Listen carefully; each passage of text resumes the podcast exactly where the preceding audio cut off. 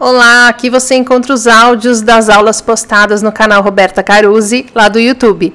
Essas aulas trazem tudo o que você sempre quis saber sobre burnout, mas não tinha para quem perguntar. Aprofunde-se.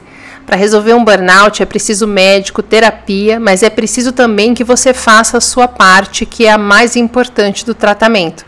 E é nessa sua parte que as aulas te ajudam. Preparado?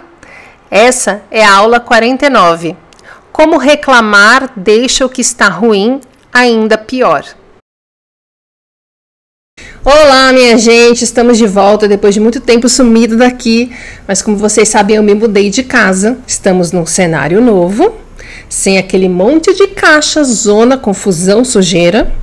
E agora tudo bonitinho, arrumadinho, e eu precisei de duas semanas para passar da fase muitas caixas zona sujeira na casa 1 para a casa 2 toda arrumada e bonitinha, né? Eu tive a mudança normal, a mudança das plantas, tem que administrar a fadiga, desencaixotar tudo, lidar com aquele monte de coisa de perrengue que vem nesse processo, né? Como o técnico que ao invés de arrumar minha máquina, alagou minha cozinha, instalando de novo. E aí eu tinha que, que, entrar no cronograma do canal de vídeos, do Instagram. Eu estou fazendo mudanças na forma de atender as pessoas, nos produtos, nos serviços. Então, tudo isso aconteceu nesse tempo que eu estava sumida daqui, mas finalmente voltamos. Estamos de volta com a aula 49. Bem-vindos de volta! Quem está chegando agora, meu nome é Roberta Caruzzi, eu estou na reta final de um burnout que, pelo amor de Deus, estou aqui para ajudar os outros burnoutados, uma vez que a gente é muito mal orientado, mal acolhido, mal escutado e mal julgado. E esse aqui é o nosso canal de aulas. Nós temos um canal de vídeos que se chama Burnoutados SA, e esse canal aqui é onde a gente aprofunda os assuntos que a gente começa lá. Os áudios dos dois canais estão no Spotify, tem Instagram, tem livro, tem aulões, tem produtos. Tô mexendo em tudo isso, tá, gente? À medida em que for sendo oficializado e tiver organizado, eu vou avisando aqui. E os links de tudo isso que eu acabei de falar, você encontra sempre no descritivo aqui do vídeo, que é essa parte aqui embaixo do vídeo. Também no descritivo você encontra a minutagem do conteúdo de, de, cada aula. Assim, na próxima aula você pode ir direto para o conteúdo da aula, sem precisar ouvir toda essa introdução, tá? É a última coisa que tem ali no descritivo. Isso pelo menos até que o YouTube libere os capítulos no canal, né? Canal novo, pouca gente, as coisas demoram um pouco para chegar, mas chega. Bora para aula então? Que hoje a gente vai falar sobre reclamar e como isso deixa o que é ruim ainda pior. Gente, eu sempre reclamei muito. A minha mãe até brincava que eu só reclamava, que eu era rainha de reclamar. Eu gosto de reclamar, gente. Meu objetivo na vida sempre foi ser a velha louca da pantufa da rua. Toda rua tem uma velha louca da pantufa que sai de pantufa na rua reclamando de tudo, de todos, dando bronca, chamando atenção e tal. O negócio foi que com tanta terapia, né, tanta coisa que eu estudei desde o meu diagnóstico, eu acabei descobrindo que esse plano de ser a velha louca da pantufa não é a melhor não é a melhor, a melhor coisa que eu posso querer para a minha carreira profissional e pessoal. Talvez ser a velha louca do taco de beisebol, né? Tem um velho louco do taco de beisebol aqui por perto que ele ameaça, por exemplo, os carros que invadem a faixa de pedestre com o taco de beisebol, uma coisa assim, eu achei mais eficiente. Mas agora sem brincadeira, à medida em que a gente vai estudando e conhecendo mais a vida, à medida que a gente vai amadurecendo, a gente vai entendendo a diferença entre reclamar e falar sobre um problema, analisar um problema, apontar um problema. Porque existe um olhar, tanto na comunidade científica quanto na espiritual, que mostra pra gente que os fatos, que os acontecimentos são neutros. O que acontece na nossa vida, o que acontece no mundo, o que as pessoas fazem ou deixam de fazer, tudo isso é neutro. São fatos. São coisas que acontecem, são atitudes que foram tomadas. Se eu chegar para você e falar eu te odeio, isso é um fato, é um acontecimento, é uma atitude que eu tomei, é uma escolha que eu fiz, é um sentimento que eu tenho, uma coisa que aconteceu. Se essa coisa que aconteceu vai ser ruim ou boa para você, se essa coisa que aconteceu, que eu falei, vai te fazer mal ou vai te fazer bem, Aí é uma interpretação sua, entende? É um olhar seu, é uma escolha sua. Você já parou para pensar nisso? Imagina que você está na sua casa e alguém toca a campainha. Tá? Você abre a porta e tá ali do outro lado da porta um cara que você nunca viu. E ele fala assim: Eu acho você um idiota completo. Vira as costas e vai embora. E você tem duas escolhas, né? Ou você vai atrás da pessoa e fala, ei, vem cá, vem cá. E aí pergunta, meu Deus, por que, que você acha que eu sou uma idiota completa? Ah, gente, quem falou isso é pra você, de onde você me conhece? Por que, que você acha isso? E você fica tentando mudar a opinião da pessoa. Olha, eu sou legal, eu sou assim, eu sou assado, eu faço tal coisa, já, já ajudei o fulano, o Beltrano. E dependendo, você fica dependendo da decisão da pessoa para você se sentir bem ou mal. Porque se ela decidir que não, realmente você é uma idiota completa, você vai continuar se sentindo mal. Mas se ela falar, não, ok, você me convenceu, você não é uma idiota completa, e aí você vai se sentir bem. Então você depende da escolha da pessoa, da atitude da pessoa, para você se sentir bem ou mal. Né? Sem que você tenha nenhum controle do que a pessoa acha ou deixa de achar, faz ou deixa de fazer. E a segunda coisa que você pode fazer diante do desconhecido que na sua porta falou que você é um idiota completo, virou as costas e foi embora, é você falar: Eu, hein? Fechar a porta, deixar a pessoa na loucura dela e seguir com a sua vida. São escolhas.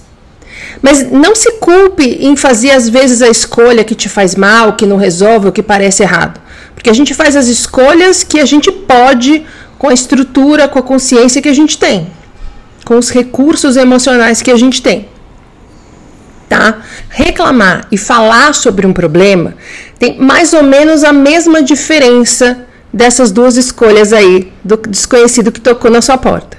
Reclamar é você lamentar, é você se colocar num lugar de vítima, em um lugar de que de quem não tem como sair daquilo.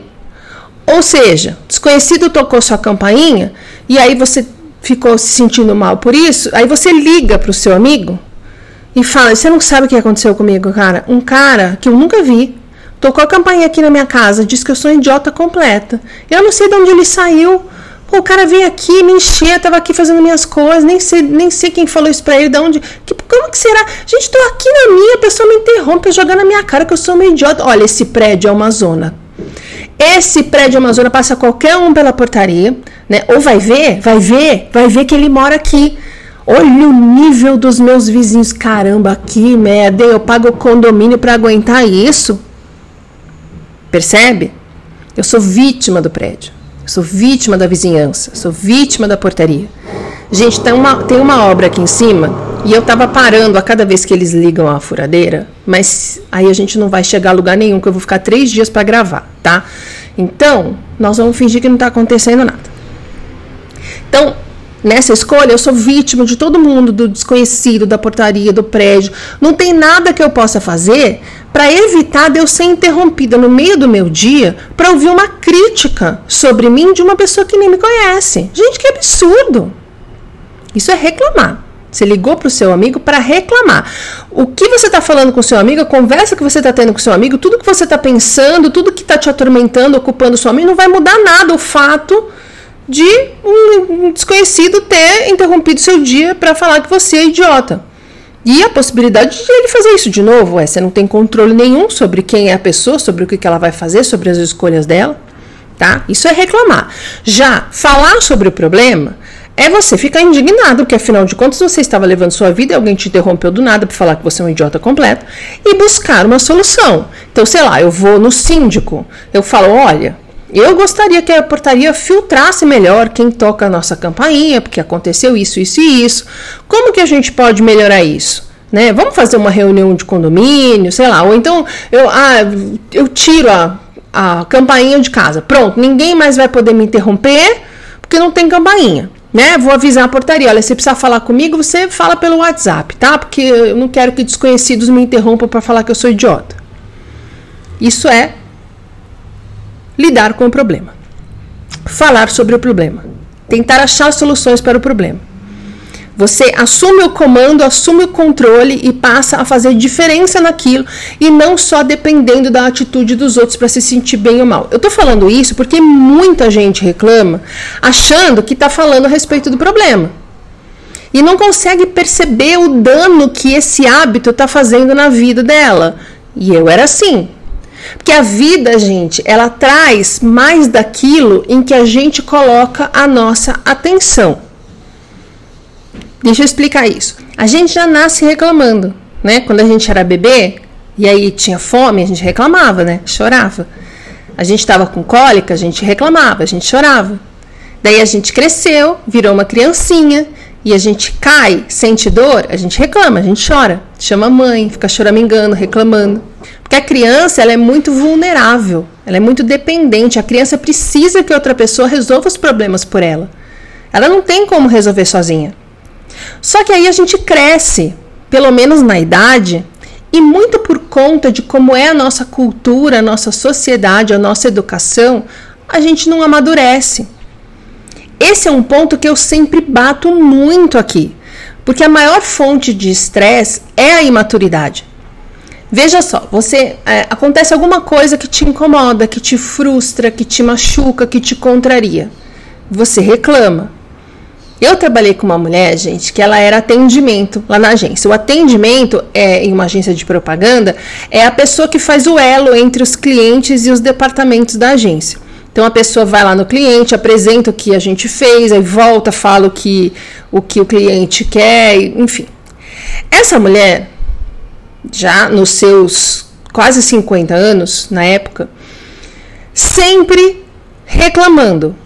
O apelido dela era Iena Hard. Não sei se você lembra do desenho que tinha, talvez só os velhos que nem eu, sabe? Que, que era uma hiena que só reclamava. O bordão dela era, ó oh, dia, ó azar, porque segundo a perspectiva com que ela olhava a vida, tudo dava errado para ela o tempo inteiro. A hiena e a moça do atendimento. Ela voltava, a moça, não a hiena, voltava das reuniões sempre com a mesma cara. Ai, o cliente aprovou. Porque ela achava um saco, porque uma vez que está aprovado, a gente ia ter que fazer tudo, ela ia ter que ficar no vai e volta, né, para aprovar todas as, todos os detalhes. Aí o cliente reclama, o pessoal da criação reclama, o pessoal da produção reclama. Mas aí você fala, bom, então ela que estava torcendo para não fechar, não, porque aí ela fazia a mesma cara, o cliente não aprovou, porque ela estava contrariada, porque não ia entrar dinheiro, não ia ter comissão, quer dizer, para agência, para ela, porque eles são comissionados. Nada estava bom para ela.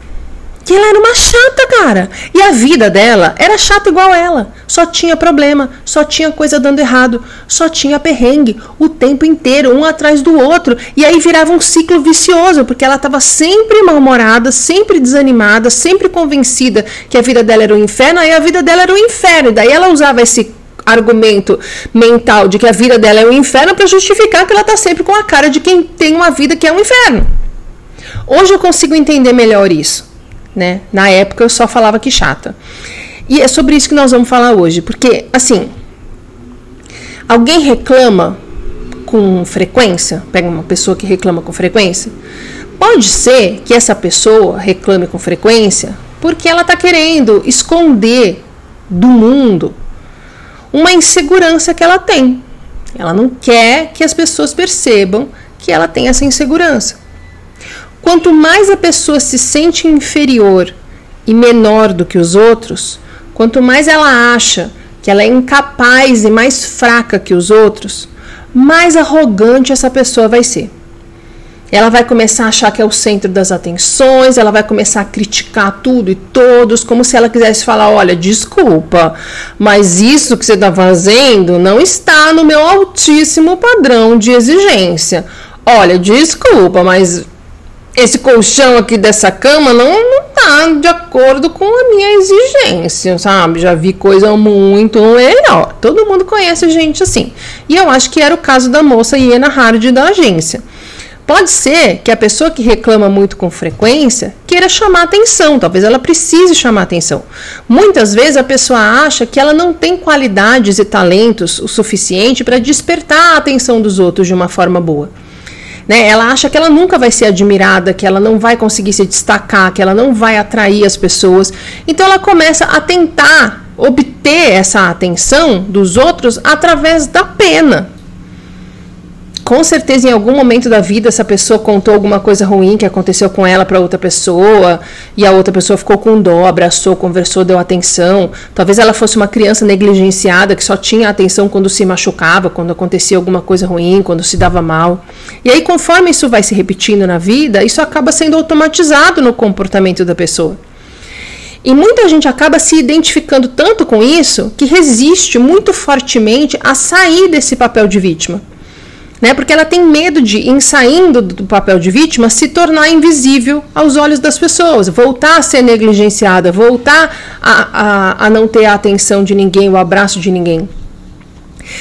Esse é o principal obstáculo que eu vejo na maioria dos burnoutados, né? A gente aponta uma saída e a pessoa fica listando uma série de coisas que provam, né, que ela não tem que não tem saída para ela. Então ela quer que eu valide a dor, ela quer que eu abrace, que eu ah, cuide do machucado, que eu resolva as coisas que estão causando dor nela para ela, por ela, que eu tenha pena, que eu converse, que eu dê a atenção que ela está carente de ter. E aí eu não faço isso, que eu, eu não acho que isso ajude ninguém. E aí me agridem, me xingam. É todo dia isso, gente. Se a pessoa se convenceu de que ser vítima é a única forma dela conseguir as migalhas emocionais que as pessoas estão dispostas a jogar para ela, ela vai se agarrar nesse papel com todas as forças e continuar estressada, ansiosa e deprimida, reclamando, lamentando sem nunca resolver nada, sem nunca mudar nada. A questão aqui é que, por questões evolutivas, sociais, culturais, biológicas, o nosso cérebro tem a circuitaria negativa muito mais bem formatada e fortalecida do que a circuitaria positiva.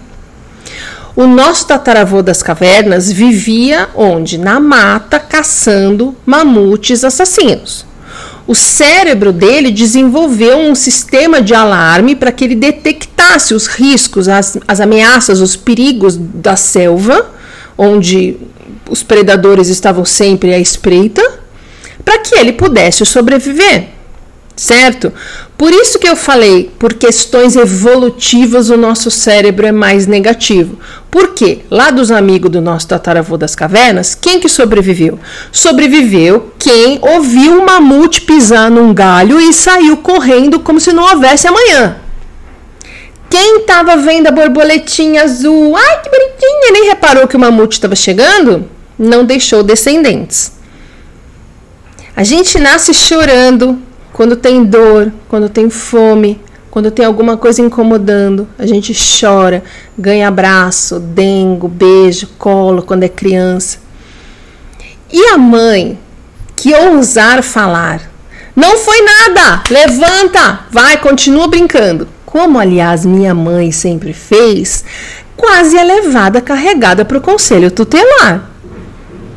Então, assim, socialmente, o nosso cérebro automatizou que reclamar tem recompensas. Evolutivamente, socialmente. Tá ficando mais forte a circuitaria negativa. Reclamar tem recompensas. Ficar prestando atenção no que é perigoso, no que oferece risco, tem recompensas. O nosso sistema de alerta nos avisa dos perigos antes que eles possam se tornar conscientes. Você já teve a experiência de estar na beira da calçada para atravessar a rua e de repente você faz. Ah! E aí passa um carro que você nem tinha visto? Você fala, meu Deus, meu reflexo. Sim, sua amígdala, o seu sistema de alarme, falou: pula para fora porque vai passar um carro, você vai morrer. Sobrevivência. E depois que você pulou para trás é que você se dá conta da situação e entende o que aconteceu certo? Por isso, também biologicamente, a gente está muito mais preparado para focar no que pode dar errado do que no que pode dar certo. A circuitaria negativa, mais bem formatada, mais forte e mais é, preparada para enfrentar a sua vida. E ainda tem a parte cultural, né? Porque eu tinha falado quatro. Então, culturalmente, a gente também desenvolve o foco nas coisas ruins. E eu vou te dar um exemplo. Imagina aqui o Joãozinho. Tá? Joãozinho é excelente em português. Joãozinho é péssimo em matemática. O que os pais do Joãozinho vão fazer? A escola vai recomendar e todo mundo vai concordar. Os pais do Joãozinho vão contratar um professor de reforço de matemática para o Joãozinho. E o Joãozinho, que era excelente em português e péssimo em matemática, com as aulas de reforço que vão fazer ele focar na matemática, vai se tornar bom em português e bom em matemática. Certo? Não parece muito familiar isso? Tá, eu te pergunto. E se os pais do Joãozinho tivessem contratado um professor assim, professor qualquer, para ele passar de ano em matemática, um professor que garante que ele consegue a média para passar de ano, só de matemática, e contratasse um professor super bom de português, porque o Joãozinho ia virar assim, o Pasquale da gramática com essas aulas desse professor. Joãozinho ia ser brilhante no que já naturalmente ele era bom. Mas não, a escolha cultural é que o Joãozinho continue bom em português e passe a ser bom em matemática ao invés dele virar o gênio do português, e ok, a matemática não impediu ele de chegar em lugar nenhum. Se você chegar com o seu boletim em casa, tá? Você é criança, tá na escola, você chega com o seu boletim em casa e tem lá nove notas azuis e uma nota vermelha. Qual nota sua mãe vai falar sobre? A vermelha, né? Todas as mães do mundo que aconteceu aqui? Que você foi mal em matemática, Joãozinho? Ai, vou contratar um professor para você, para você não ficar. Culturalmente, a gente é ensinado a focar no errado, no que pode dar merda, no que nos ameaça, no que a gente é ruim, no que a gente é fraco. A gente recebe 100 elogios e uma crítica, e a gente vai ficar pensando nessa uma crítica por cinco anos com medo de fazer as coisas, porque, meu Deus, eu tive uma crítica, ignorando os 100 elogios que poderiam impulsionar você para frente. Nossa circuitaria negativa do cérebro é parruda. Vamos traduzir isso, como essa circuitaria, como sendo uma musculatura, tá? De um corpo, porque aí vai ser mais fácil de você entender. Quando a gente vai para academia, a gente faz, sei lá, três séries de 15 movimentos de cada exercício, né? Cada grupo muscular. Então, imagina que o seu corpo agora vai representar o nosso cérebro. Aliás, que um corpo vai agora representar nosso cérebro. A parte que foca no perigo, na ameaça, nos riscos, são as suas pernas. E como a gente acabou de ver, biológica, evolutiva, cultural e socialmente. Essa nossa musculatura é parruda. Então eu quero que você imagine um corpo com as pernas do Schwarzenegger nos anos 80. OK? Mas a circuitaria do cérebro, né? A musculatura que foca nas coisas boas da vida, nas oportunidades, nas saídas, nas soluções, essa parte é fraca. Ela não é bem desenvolvida. Ela nasceu meio capenga. Então imagina um corpo com as pernas do Schwarzenegger dos anos 80 e com os bracinhos de franguinho, fininho, com um ombrinhos caído assim, desanimado. Tá proporcional? Não tá, né? As pernas do Schwarzenegger com uns, uns gambitinhos de bracinho não tá proporcional. É por, e esse é o seu cérebro. Então é por isso que você presta atenção no que pode dar errado. E é por isso que você presta atenção em tudo que está ruim na sua vida. E não consegue achar o que está bom. Se eu falar para você listar cinco coisas boas da sua vida agora, 99% de chance de você falar: não tem nada, não tem nada de bom na minha vida agora. E aí você vai começar a me contar tudo que está ruim no seu trabalho, na sua saúde, na sua família, no governo, no aquecimento global. Por quê? Pernas de Schwarzenegger e braço de franguinho. É naturalmente mais fácil achar o que está dando errado. E aí a gente reclama. A gente pode ver a mesma coisa de dois ângulos opostos. Eu posso passar por uma rua cheia de árvore e apreciar a natureza e falar, ai que gostoso, este cheiro, esta umidade, este verde. E eu posso passar pela mesma rua cheia de árvores e falar, ai meu Deus do céu, será que não vai cair uma árvore dessa na minha cabeça? Porque outro dia eu vi no jornal que choveu, bateu um raio, aí bateu, caiu a árvore, ai meu Deus do céu, vou correr. Imagina que você está numa fila de supermercado, tá? Aí você fala assim para a pessoa do lado, assim, a natureza é tão linda, né? Vão te olhar como se você fosse um maluco em surto. Se der para mudar de fila, é o que as pessoas vão fazer. Mas experimenta falar para a pessoa do lado assim: "Nossa, tá tudo caro, né? Tudo pela hora da o preço pela hora da morte, né?" E você vai ver que na mesma hora, a pessoa de trás, da frente, do lado, alguém vai começar a conversar com você reclamando.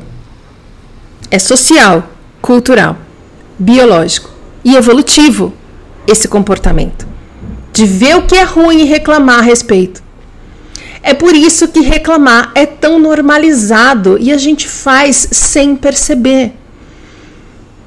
E a gente tem amizades que são compostas de a gente e o nosso amigo reclamando sem que a gente perceba que a gente está se encontrando com ele só para fazer isso. E um afunda o outro. E um deixa o outro mais pessimista e desanimado, mais convicto de que realmente a vida é muito dura. Só que, e aqui temos um turning point, o nosso mundo exterior é um reflexo do nosso mundo interior. A gente vê no mundo o que tem na gente. A gente vê nos outros o que a gente vê na gente. Se você está olhando a vida e achando tudo muito difícil, ruim e triste, muito desanimador, é porque é assim que você está emocionalmente. Pernas de Schwarzenegger, braço de franguinho gambito para que a gente consiga ter equilíbrio na nossa vida, na nossa saúde, nas nossas conquistas, no nosso humor, a gente vai precisar fortalecer a musculatura dos braços franguinho, que é para ficar uma coisa harmônica, para virar o Schwarzenegger emocional. Ou seja, a gente tem que fortalecer a circuitaria emocional do nosso cérebro, que dá atenção ao que é bom, que dá atenção ao que pode dar certo, nas soluções, nas oportunidades na prática, a sua musculatura do não tenho saída, a vida é difícil, comigo é sempre assim, o capitalismo nos oprime, tá Schwarzenegger. E a sua musculatura do mas eu sei que tem jeito, eu posso procurar ajuda, mesmo sem grana é possível mudar minha vida. Tá franguinho gambito. E aí muita gente fala, ah, mas eu não quero virar um maluco abraçador de árvore que só fala da natureza, das Aí também seria um desequilíbrio, certo? Seria pernas de franguinho gambito e braços de Schwarzenegger. E aí você não ia conseguir parar em pé, aliás. Então, como ter equilíbrio e sair do estresse sem virar apoliana? Ou seja, como conseguir ver à sua frente soluções, saídas, oportunidades, novas opções de caminho, ao invés de enxergar só um túnel em que no fim tem um trem que vai passar por cima de você. Como fortalecer a musculatura emocional que nos mostra as coisas boas ao lado das coisas ruins? Porque não tem como a gente não ver as coisas ruins, biológica, evolutivamente, cultural, socialmente, a gente, tá, a gente foi feito para isso. Mas como faz para equilibrar? Para a gente conseguir ver ao lado dessas coisas todas que são ruins, que podem dar errado, as coisas que são boas e podem dar certo? A resposta é uma palavra que está sendo tão mal utilizada que acabou perdendo um pouco da credibilidade. Mas a palavra é gratidão. Gratidão não é falar obrigada, isso é educação. Gratidão não é falar Deus, obrigado pela minha vida, isso é religião. Gratidão não é hashtag, Gratidão é o exercício que você vai fazer, três séries de 15, para fortalecer a sua musculatura, a sua circuitaria emocional do cérebro que percebe as coisas boas, seus braços de gambito franguinho. Porque se você reclama, você começa a ter mais motivos para reclamar. E se você agradece, você passa a ter mais motivos para agradecer. E isso é uma constatação tanto científica quanto espiritual, tá? Então vamos lá. Nosso cérebro tem um sistema, vamos para o científico. Nosso cérebro tem um sistema que filtra os bilhões de informações que entram pelo nosso, pelos nossos cinco sentidos o tempo todo. Porque senão a gente fica louco. Né? Então, por exemplo, você está aqui com um monte de informação visual eu falando o que está rolando aí onde você está. Se o seu cérebro não filtrar, você não presta atenção em nada. Presta atenção em tudo, portanto, em nada.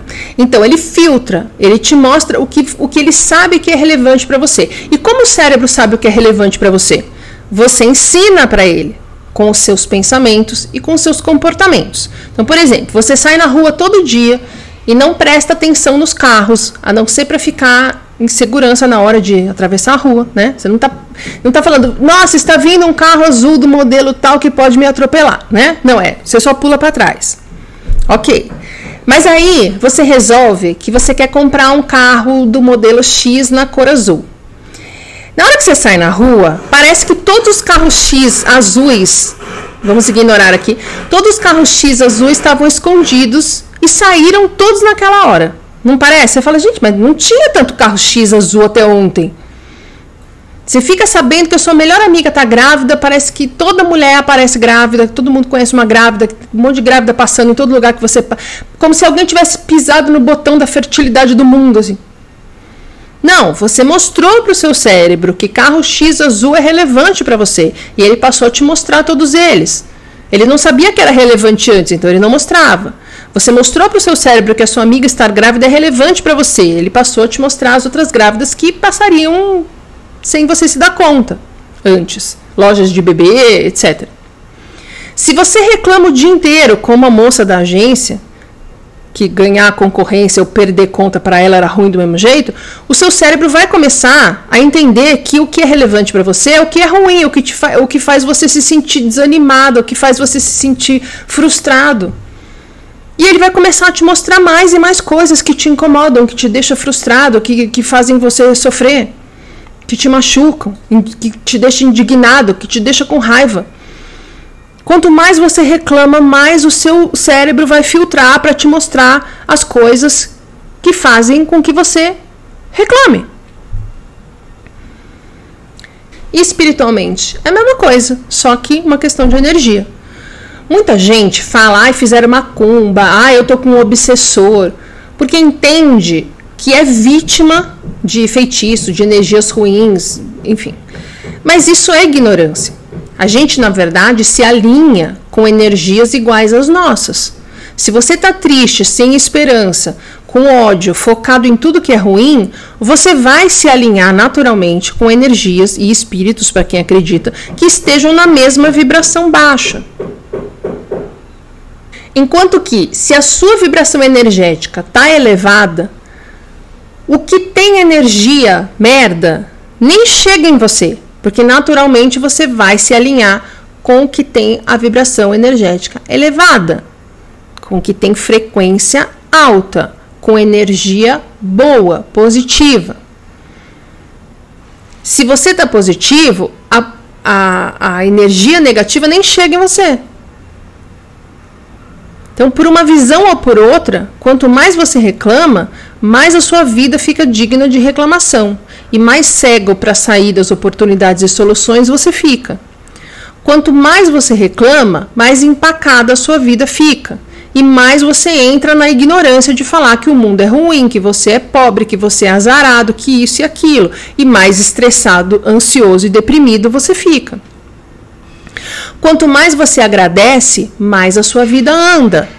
E mais você começa a ter fé na vida, mais você começa a ver que você é capaz de mudar, de crescer, de sonhar, de realizar e mais bem-estar para si mesmo você gera. Quanto mais você reclama, mais gente na fila do supermercado e nas redes sociais você vai achar para reclamar do mundo com você. E quanto mais você agradece, mais gente a fim de fazer dar certo você encontra mais você fura essa bolha social que fica compartilhando meme de café e falando mal de rico. Gratidão é uma mudança de olhar. Ao invés de olhar para os problemas, você começa a perceber as bênçãos. e mais o seu braço de franguinho gambito vai ficando fortinho. É, ao invés de olhar para os obstáculos, você olhar para as oportunidades e mais forte você vai ficando nos bracinhos. É ao invés de olhar para o que está dando errado, olhar para o que está dando certo. E quando você menos esperar, você está com os bração do Schwarzenegger dos anos 80. Quando a gente muda o olhar, a gente muda o resultado. Vou repetir: quando a gente muda o olhar que a gente tem para o mundo, a gente muda o resultado, a gente muda a nossa vida. Você sabe o que é clamar? Clamar é você pedir com muita força, você implorar. Reclamar é você clamar de novo e de novo, é você pedir para a vida me dá mais coisas que me façam infeliz, que me deem mais dessa sensação de que eu não tenho saída, de que eu sou incapaz de mudar minha vida, de que para mim não tem jeito. E a resistência a isso é essa vozinha na sua cabeça que está olhando para mim, falando tudo isso e falando assim: "Ah, é fácil, né? Ela não tem minha vida, é que ela não sabe o que está acontecendo. Se ela soubesse, ela não estava falando isso. Eu vou deixar no final dessa aula dois vídeos, duas outras aulas que complementam o que a gente está falando aqui hoje, tá?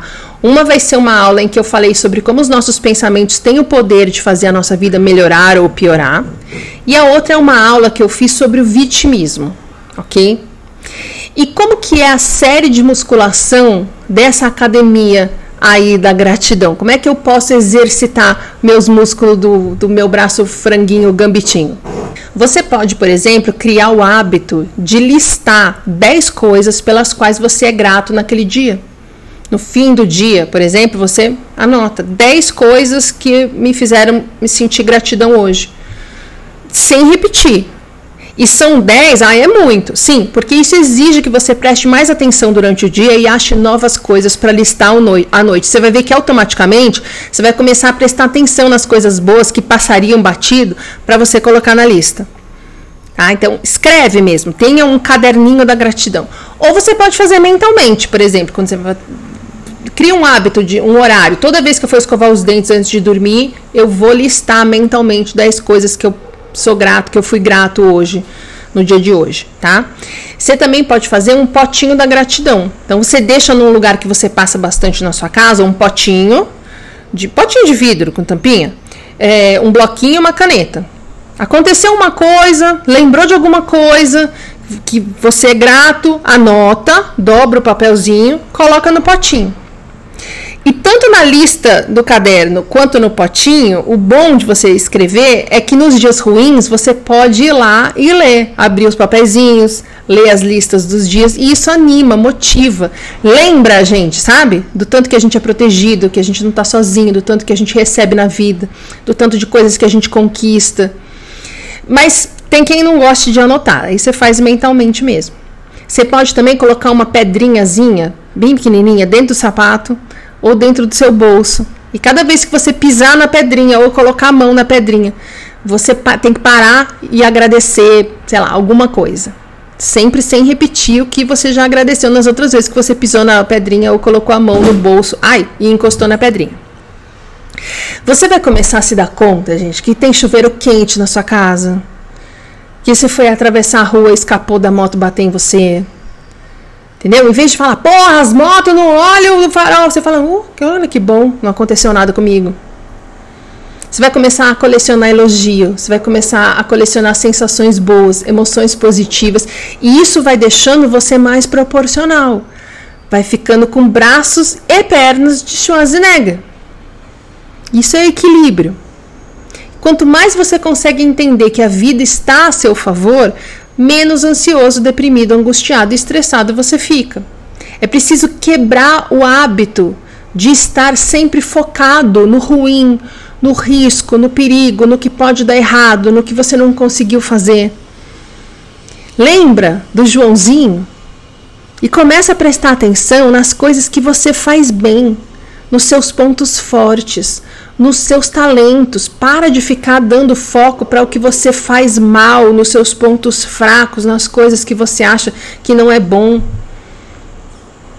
Eu sempre achei que falar muito, perguntar muito e ficar lendo 400 coisas ao mesmo tempo fazia com que eu fosse uma pessoa chata. Eu sempre tive essa convicção. Quando eu mudei o olhar, eu descobri que fala muito, pergunta muito, ler 400 coisas o tempo inteiro, me fazem ser, por exemplo, uma boa professora.